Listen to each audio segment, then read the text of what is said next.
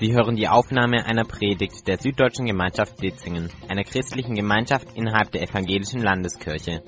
Mehr Informationen erhalten Sie unter www.sv-ec-ditzingen.de. Wenn Stolz Gottes Traum für mein Leben verändert oder verändern will, darum soll es heute gehen. Es geht um so eine Jungschar-Geschichte, die oft in Jungschar oder gerade so als Kind hat man die relativ oft gehört. Und wir haben die auch mit der Jungschar durchgemacht, diese Josef-Geschichte. Man hat die ja schon hundertmal gehört, aber als ich sie nochmal in der Jungschar gehört habe von einem anderen Mitarbeiter, habe ich gedacht, wow, irgendwie da steckt so viel drin, auch äh, genau für mich. Und ähm, wir wollen eben äh, direkt einsteigen mit genau in die Josefs Geschichte. Und genau, ich werfe es mal hier an die Wand. Josef wird von seinem Vater bevorzugt. Jakob wohnte in demselben Land, in dem schon sein Vater als Fremder gelebt hatte, dem Land Kanaan. Und das ist die Geschichte von Jakob und seiner Familie. Josef war 17 Jahre alt und hütete mit seinen Brüdern die Schafe und Ziegen. Er half den Söhnen von Bilha und Silpa, die Nebenfrauen seines Vaters. Josef erzählte seinem Vater, dass man schlecht über seine Brüder redete.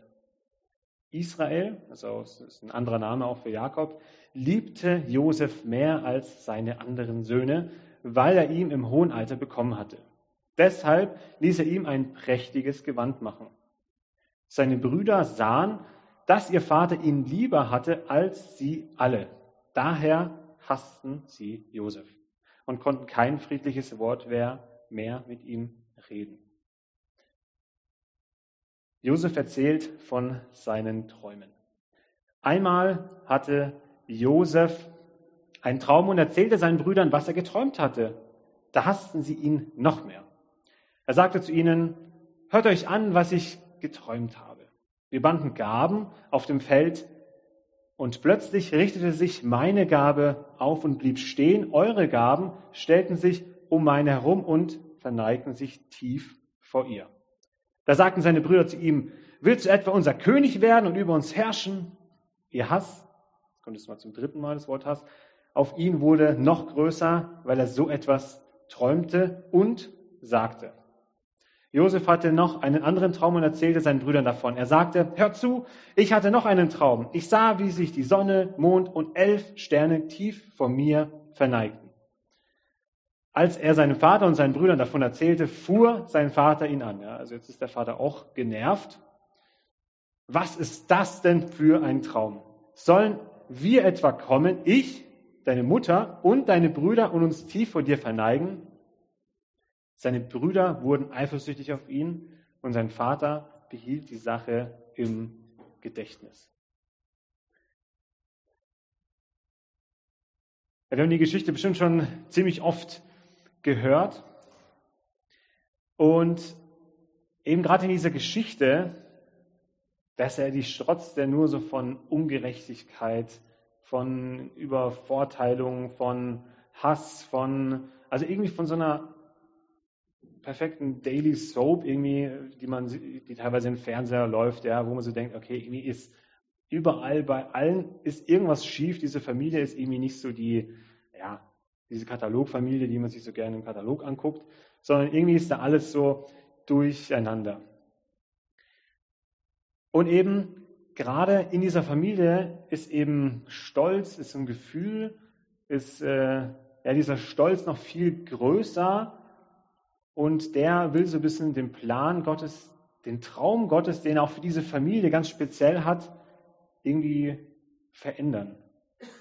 Weil Gott hat mit dieser Familie einen Traum, aber man denkt sich so, wie kann denn Gott mit dieser Familie zu irgendeinem Ziel kommen? Also diese Familie ist doch irgendwie, weiß ich nicht, also wie sie hier so vorgestellt wird, ist irgendwie alles ein bisschen, ja, nicht so happy clappy. Und deswegen wollen wir eben gerade in dieser Predigt ebenso drei Personengruppen anschauen. Nicht nur die bösen Brüder, die kommen auch noch, aber erst zum Schluss. Wir wollen den Vater anschauen, was er vielleicht auch aus unserer Sicht, ja, aus unserer Bewertung, die eben ziemlich weit, äh, wo wir ziemlich weit weg sind von dieser Geschichte und es ist immer leicht über andere immer so zu gucken, wie sie sich verhalten, aber wir können eben auch lernen eben von ihnen. Also den Vater und natürlich wollen wir Josef nochmal anschauen.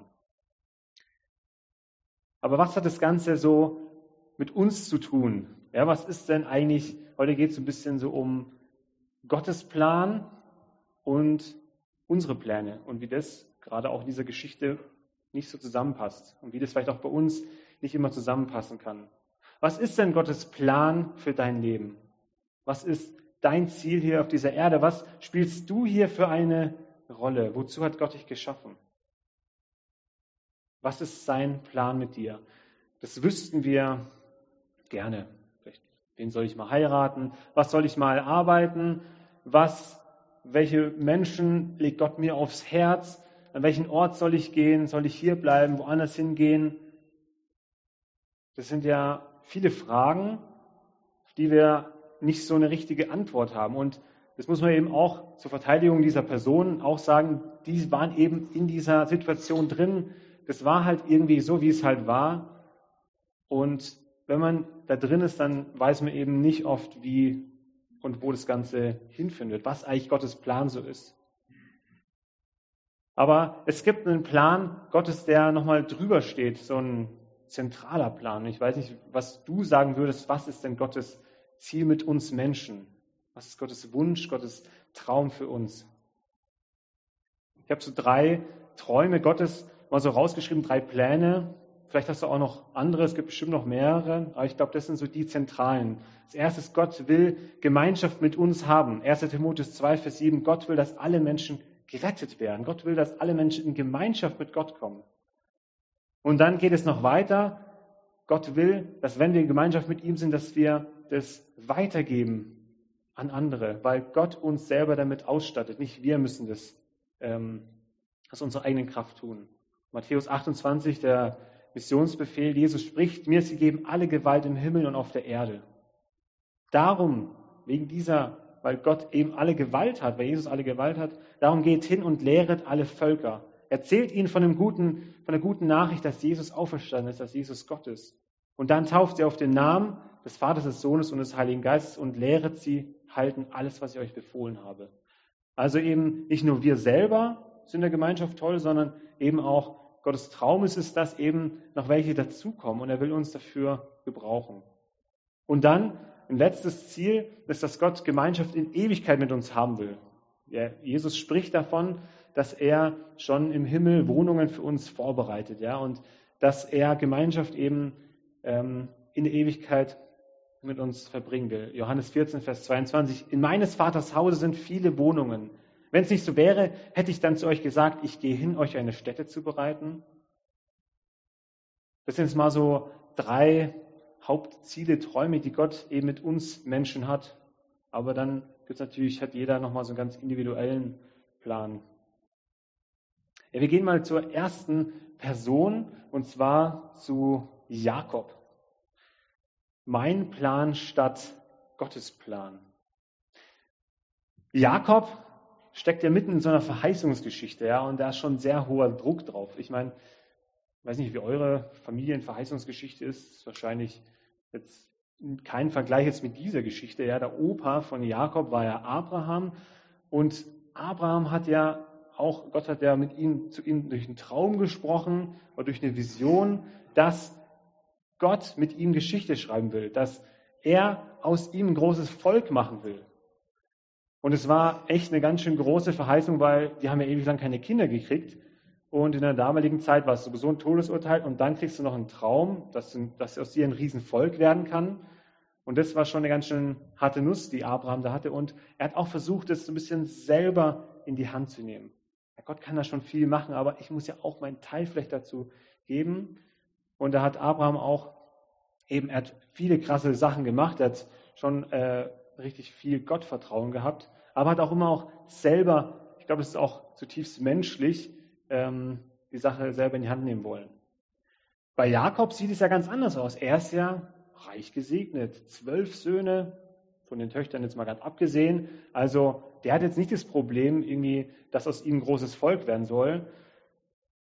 Dann gab es noch diese andere Verheißung, die sein Opa bekommen hat, also von Jakob, und zwar der, ähm, genau, dass eben großes äh, Land, das sie bekommen werden. Und sie leben jetzt gerade in einem Land, in Kanaan, ja, Jakob und seine Familie, aber es gehört ihnen nicht, da sind sie Fremdlinge. Keine Ahnung, was Gottes Plan da ist und was jetzt in dieser Zeit, wo eben Jakob und seine Kinder da sind, was da Gottes Plan ist. Also ihr merkt, da schon ein ganz schön hoher Druck dahinter und auch die Frage, wer wird denn vielleicht so der Nachfolger werden? Was hat denn Gott für eine, was hat Gott denn mit diesem, ähm, mit dieser Familie vor? Wie soll es weitergehen? Und wenn man sich das Leben von Jakob auch ansieht, ist auch irgendwie so ein Hoch und Runter, ja, also irgendwie so ganz krummes Leben. Ja, er wird von seinem Bruder fast umgebracht, weil er ihm das äh, rechtmäßige Erbe oder diesen Segen irgendwie klaut. Dann heiratet er zwei Frauen und eine wird ihm irgendwie untergejubelt und er wollte sie eigentlich nicht. Dann hat sie dann trotzdem geheiratet und hat dann zwei Frauen, noch zwei Nebenfrauen. Und das Ganze bringt natürlich die ganze Familienkonstellation erheblich irgendwie durcheinander. Und nur weil es in der Bibel drin steht, ist es nicht gut, ja. Also zwei Frauen zu haben und zwei Nebenfrauen. Gott hat sich ein Mann und eine Frau vorgestellt, weil es eben, ich denke, genau wie in diesen ganzen Geschichten sieht man, da ist ein riesiges Kuddelmuddel und äh, ziemlich viel Verletzungen, die da passiert. Und ähm, genau, deswegen äh, das so als kleiner äh, Exkurs. Und eben damals war es eben so, dass die, dass eben Kinder extrem wichtig waren. Ja, und hat man eben nochmal selber ähm, ja, vielleicht die Sache in die Hand genommen, hat man vielleicht noch Nebenfrauen noch genommen oder sonst irgendwie. Und es war die Zeit, die Kultur von damals. Und in der heutigen Zeit, wir sind auch Kinder unserer Zeit, wir ähm, genau, sind nicht mehr auf unsere Kinder angewiesen, weil wir haben ja Sozialversicherung, wir haben dieses und jenes. Äh, aber wir sind quasi auch auf andere Art und Weise herausgefordert, wie die äh, Leute eben von damals. Also Jakob steht eben schon unter sehr hohem Druck eben von dieser Verheißung, von Gottes Plan, Gottes Traum. Und zwar so ein bisschen, wer wird denn der Nachfolger werden? Was ist denn Gottes Plan? Und jetzt will es Jakob vielleicht selber in die Hand nehmen. Und es liegt so ein bisschen auf der Hand. Er hat nämlich einen Lieblingssohn und der heißt Josef. Und er hat ihn lieber als alle anderen Söhne, weil es auch von seiner Lieblingsfrau und die ist auch noch früher gestorben. Und dann ist, erinnert äh, er ihn die ganze Zeit äh, an seine Frau vielleicht. Und dann bevorzugt er ihn ja, und ist besonders stolz auf ihn. Er ist wie so ein Helikopter-Dad, der ihn so ein bisschen überfahrt hat. Und er, er hat nicht nur eine irgendwie besondere Beziehung zu ihm. Ich glaube, es ist normal, wenn man mehrere Kinder hat, kann man vielleicht mit einem Kind mehr harmonisieren als mit dem anderen. Aber dass man ein Kind wirklich mehr liebt und die anderen wirklich auch tatsächlich benachteiligt, glaube, das ist auf alle Fälle ähm, nichts Gutes. Und dann sieht man das dann nochmal, indem er ihm, ich habe hier so ein tolles Hemd heute mitgebracht, das erinnert so ein bisschen an den tollen Mantel von Josef. Ja, der ist äh, ja, ein bisschen ausgeblichen, damals war er noch ein bisschen farbenfroher. Aber Jakob gibt ja diesem, seinem Sohn nochmal ganz äh, plastisch, ganz äh, zum Anfassen, eben so einen Ausdruck seiner Liebe, so einen Mantel. Manche Ausleger verstehen eben hinter diesem Mantel nochmal so eine Art, hey, du wirst mein Nachfolger werden du wirst das Haupterbe bekommen. Und ich werde dich auf alle Fälle bevorzugen im, Ver im äh, Vergleich, im Gegensatz zu deinen ganzen anderen Brüdern. Und hier passiert was, was, wo man so denkt, okay, ja gut, er liebt ihn halt mehr, er bevorzugt er ihn. Aber Jakob greift ja schon in so ein sehr theologische, ähm, also eigentlich in etwas rein, was ihn eigentlich nichts angeht, sondern eigentlich was Gott bestimmen sollte. Und zwar, wer ähm, der Nachfolger, wer quasi die Geschichte schreiben wird. Und Jakob sagt einfach, du wirst mein Nachfolger werden, weil ich habe dich besonders lieb. Obwohl es eigentlich Gott ist, der das machen sollte. Und so greift Jakob schon so ein bisschen in den Plan Gottes ein, was ihm eigentlich nicht zusteht. Eben geleitet durch seine Ungeduld, vielleicht durch seine Emotionen, durch seine durch seine Liebe, die eben da, oder durch seine, ja, ich würde sagen, nicht richtig Liebe, sondern durch so, ein, so eine so falsche Perspektive irgendwie, die er hat, irgendwie auf seine ganze Familie. Und kommt er irgendwie zu einer falschen Entscheidung. Und er kann eben nicht warten. Er kann es eben nicht aushalten.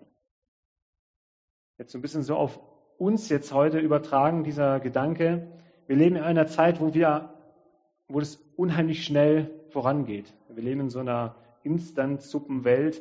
Ja, wenn ich so, wenn ich Hunger habe, ja, dann gehe ich, wenn ich ganz schnell was essen brauche, dann hole ich mir so eine Instant-Suppe. Ich weiß nicht, ob ihr das mal esst, aber ich esse ab und zu mal, so, so als Notration. Machen wir mal Wasserkocher an, äh, heißes Wasser rein und in zwei Minuten ist das Ding fertig. Das sind Geschmacksverstärker und Konservierungsmittel, dann schmeckt das Ding auch noch relativ gut. Aber das ist auch ein bisschen so diese Zeit, in der wir leben. Dieses muss schnell gehen, jetzt sofort. Und aber in Gottes Plan, Gottes Pläne sind eben manchmal nicht so schnell, wie wir uns das so vorstellen.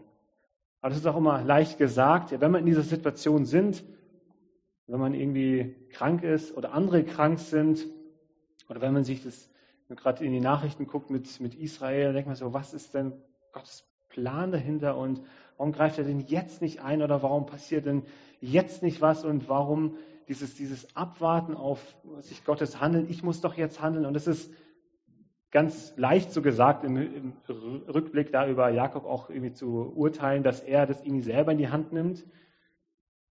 Aber irgendwie auch so darauf zu vertrauen, dass Gott es in der Hand hält, dass Gott auch einen Plan hat und dass Gott ähm, eben einen klaren Plan hat und auch die richtigen Dinge zur rechten Zeit irgendwie macht. Und Viele Dinge können wir einfach nicht verstehen, warum und wie sie so passieren.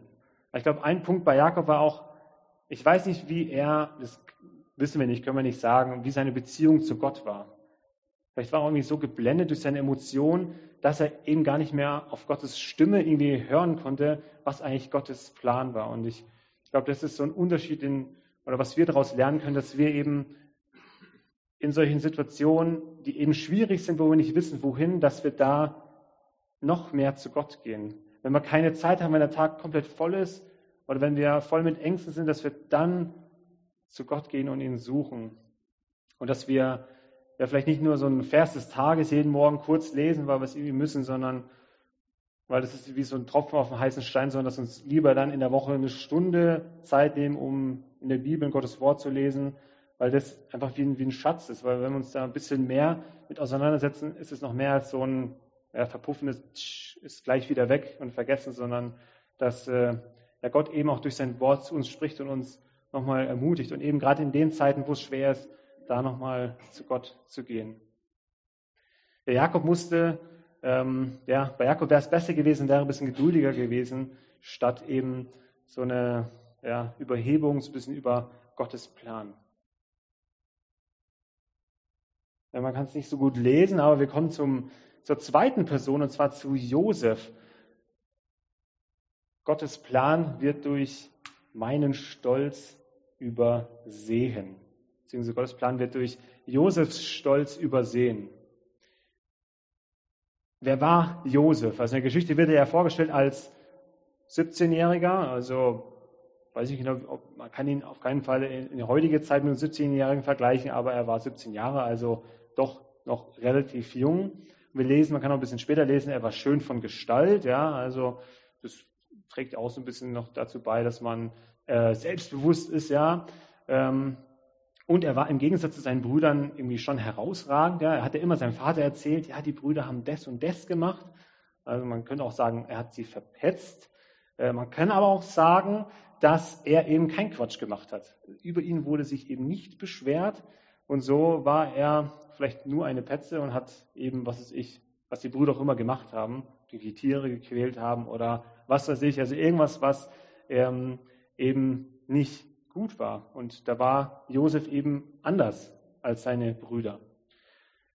Und Josef wird eben bevorzugt, da kann er auch nichts dafür, ja, dass sein Vater ihn irgendwie besonders liebt und seine anderen Brüder nicht, ja, aber das trägt auch ein bisschen dazu bei, dass man ja, vielleicht überheblich in Richtung Stolz gehen könnte. Und dann bekommt er noch diesen tollen Mantel geschenkt, ähm, so als sichtbares Zeichen. Und jeden Morgen, wenn er diesen Mantel anzieht oder überlegt, was ziehe ich an, boah, dann zieht diesen Mantel an und der ist richtig schön bunt und alle anderen sehen eben, dass ich was Besonderes bin, dass ich Papas Liebling bin.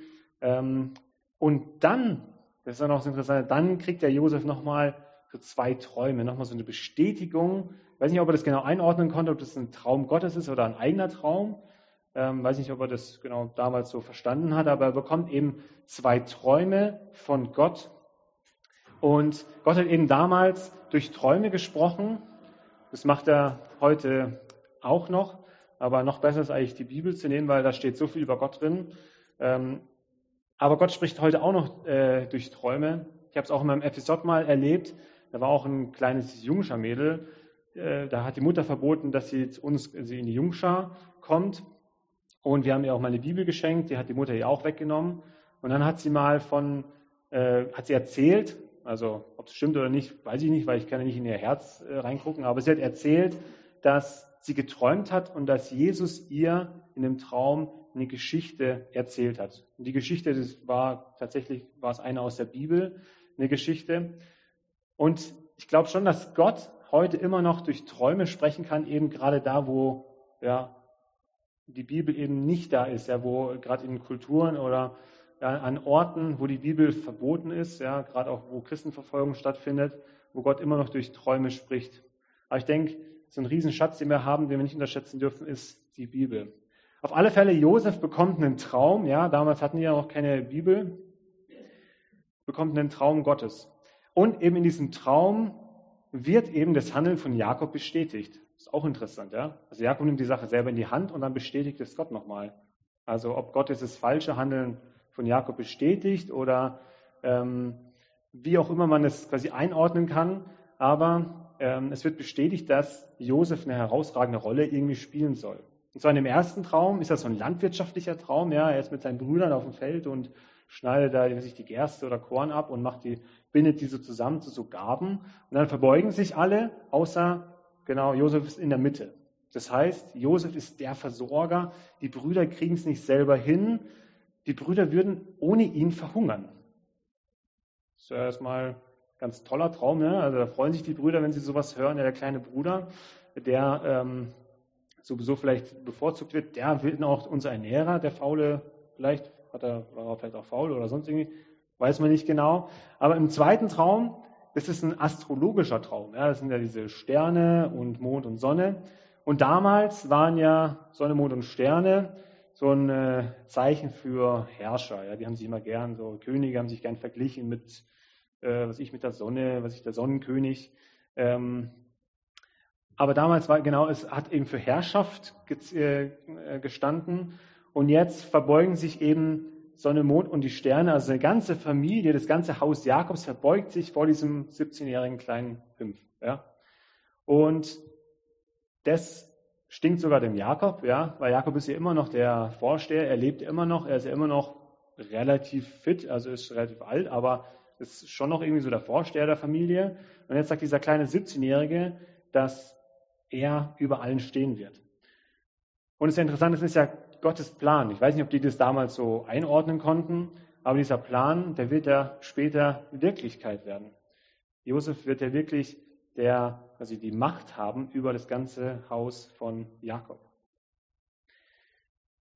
Gottes Plan wird durch den Stolz Josefs vielleicht übersehen. Und ich finde, wenn man diese ganzen Punkte so hört, denkt man so, okay, er könnte schon so in Richtung Überheblichkeit, Stolz gerutscht sein. Und Josef konnte ja wahrscheinlich am wenigsten dafür, weil das war ja alles irgendwie genau sein, äh, die Wahrheit, also dieser Traum, da kann er nichts dafür, dass er diesen Traum bekommt. Sein Vater, der ihn da bevorzugt, was kann er denn dafür? Aber er rutscht vielleicht eben gerade in so eine Überheblichkeit hinein.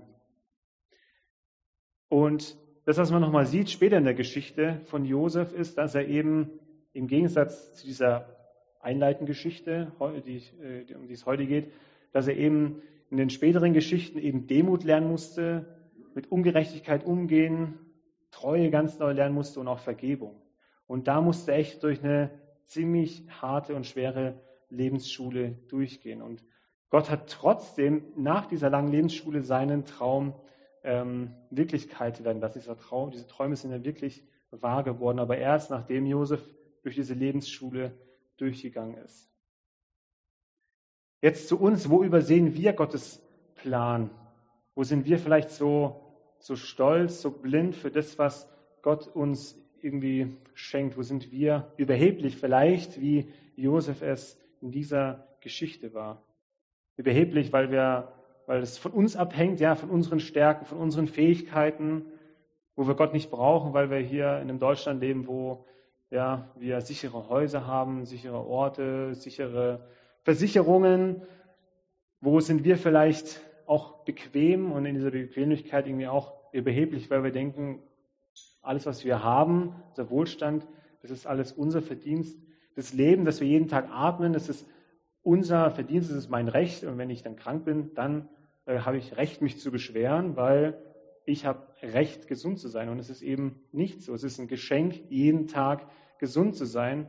Und wir können ja Gott dankbar dafür sein. Und ich glaube, so eine Demut und so eine Dankbarkeit, die hätte Josef, denke ich, gut getan. Eben, dass er diese Träume aus einer Demut und Dankbarkeit hätte die irgendwie aufgenommen, wäre es vielleicht auch was ganz anderes gewesen als, das ist jetzt auch nur Spekulation, dass er es vielleicht so angeberisch äh, erzählt hätte, wie äh, toll er ist und was Gott vielleicht mit ihm für einen tollen Plan hat.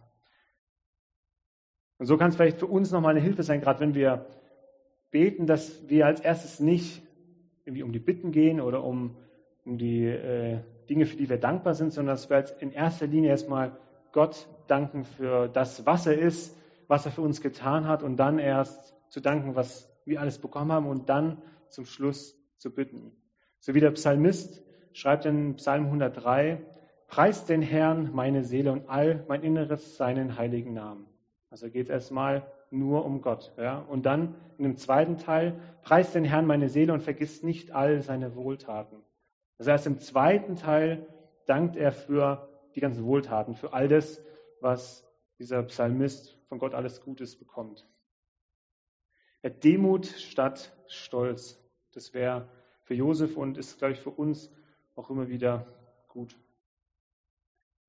Ja, wir kommen zum, zur dritten Personengruppe und zwar zu den Brüdern. Wenn Gottes Plan mir nicht passt, dann mache ich ihn mir vielleicht einfach passend. Das war vielleicht so das äh, der Motto der Brüder. War es nicht vorhersehbar, dass die Brüder den Hass auf Josef bekommen? Bei den ganzen Benachteiligungen? Ich meine, dass der Vater Josef mehr liebt als sie, dass der Vater Josef ein größeres Erbe geben will als ihnen und dann noch vielleicht noch von Josef, ja, der so ein bisschen stolz mit seinem Mäntelchen da rumgelaufen ist. Und dann noch zur Krönung, da kommt noch Gottes Plan, Gottes Traum. Die einen haben vielleicht daran geglaubt, dass es Gottes Traum ist. Und selbst wenn sie daran geglaubt haben, dass Gott mit Josef was ganz Besonderes vorhat, ist es ja auch irgendwie Hohn für die. Ja, jetzt sind die älter, reifer, können mehr. Und was haben sie eigentlich in diesem Plan für eine Rolle? Warum kriegen sie keinen Traum? Warum kriegt er einen Traum und ich nicht? Und dann können wir vielleicht sagen, okay, also wie die dann reagiert haben, dass sie ihn gehasst haben, das ist doch irgendwie dann logisch. Und dieser Hass hat es eben dann bei ihnen auch zu, äh, zu so Gedanken gekommen, wo sie ihn dann umbringen wollten.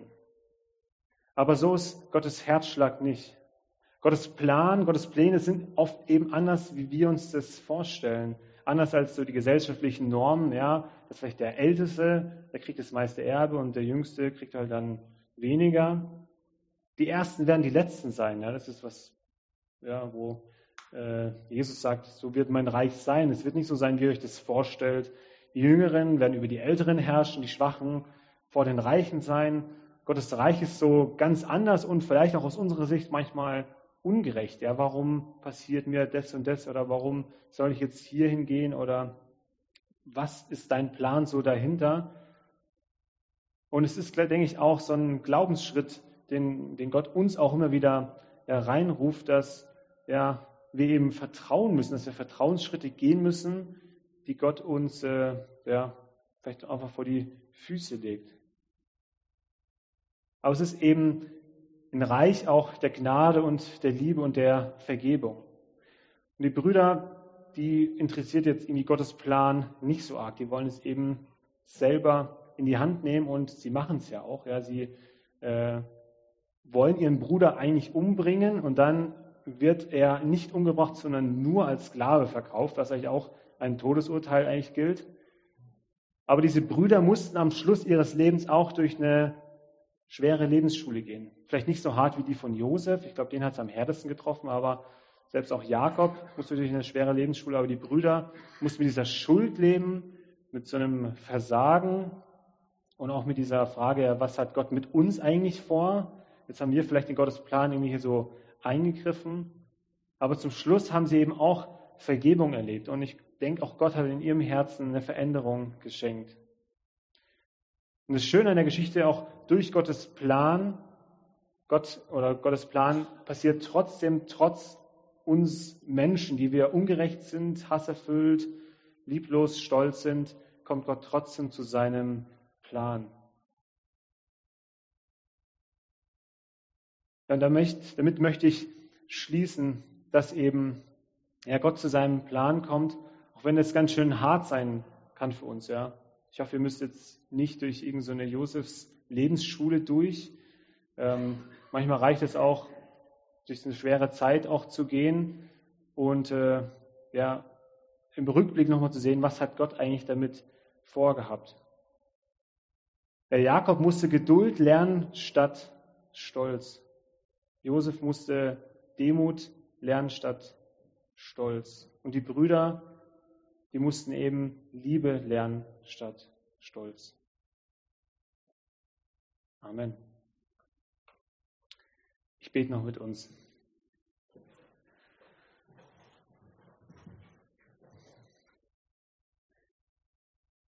Gott, ich danke dir, dass du einen guten Plan mit uns hast. Auch wenn wir das oft nicht sehen können und auch nicht fühlen können. Und ich danke dir, dass du trotzdem mit uns eine Geschichte schreibst, dass du trotzdem zu deinem Ziel kommst, trotz uns Menschen. Und ich danke dir, dass du ein Gott bist der Liebe, der Vergebung, der Geduld. Und ich bitte dich, dass du uns ja das gibst, was wir ja da brauchen. Amen.